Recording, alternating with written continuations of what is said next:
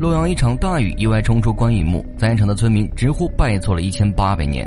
肝胆相照、义薄云天的关老爷为何会被说成拜错了？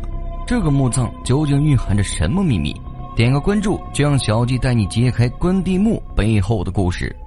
位于洛阳以东的偃师市店庄乡的潘凹村，因为一场暴雨的缘故，意外的冲出了一座千年古墓。出土的碑文上赫然写着“汉寿亭侯武安王挟天护国大将军关帝之墓”。从字面上就不难看出，历史上能称作关帝的能有几个？难不成这里埋葬着关羽？民间一直流传着这样的一句话：“汉寿亭侯关云长头枕洛阳，身卧当阳，魂归山西。”想当年关老爷败走麦城，不幸被孙权的部下杀害，并且还残忍地割下来关老爷的头颅。事后孙权怕引起刘备的愤怒，便派人将关老爷的头颅送给了曹操。意思就是杀害关羽这事儿背后还有曹操在指使，用栽赃嫁祸形容再合适不过。关羽生前深受曹操的敬重，出于爱才之心，曹操以诸侯之力将其葬于洛阳。至于具体埋在哪里，史书并没有记载。后来孙权也行诸侯之力，将关羽的躯体葬在当阳，也就是现在的关岭。关老爷死后，蜀汉群臣为了祭奠他，特意在成都建造了一座衣冠冢。也就是现如今成都的关羽墓，用于祭拜祭祀，所以后人只知道两处关羽长眠地。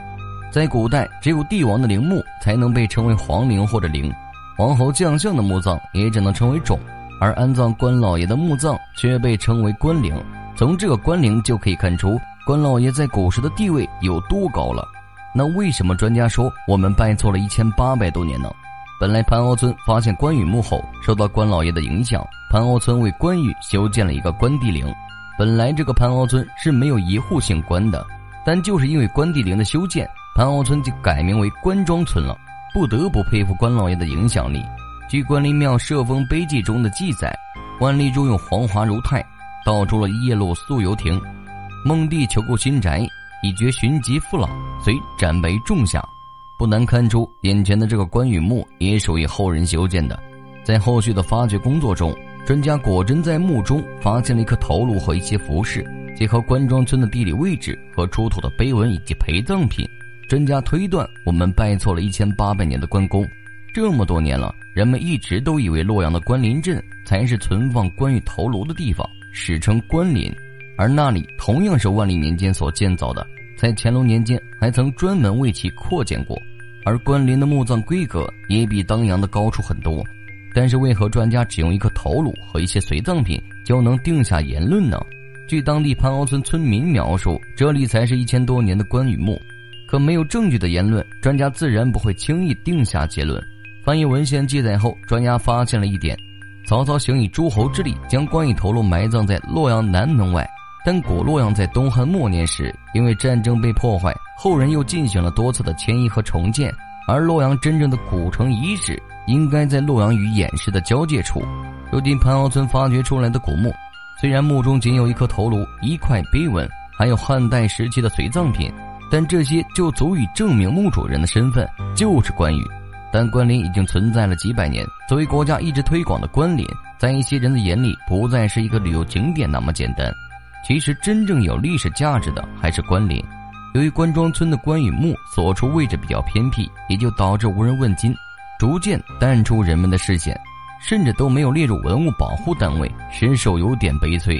对于关羽的头颅埋葬地一直都有争议，再加上年代久远，当时在关庄村出土的头颅也因为条件落后，没有得到及时的保护，所以至今关羽的头颅也下落不明。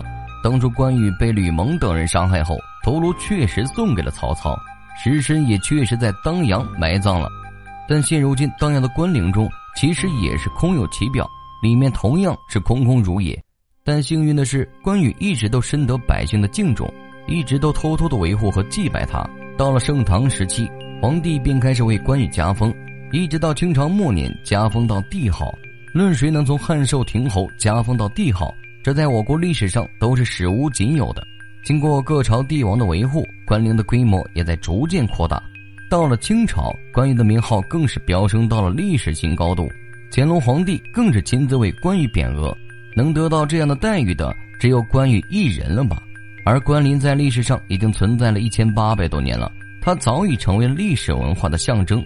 关岭也被国家列入了全国重点文物保护名单。除了关羽的尸身在当阳，还有传言说关羽的灵魂也回到了山西老家，人死后会落叶归根。但是灵魂回家的说法并不多，虽然这种说法有点传乎其神，但这不是恰恰说明了百姓是多么爱戴关羽的？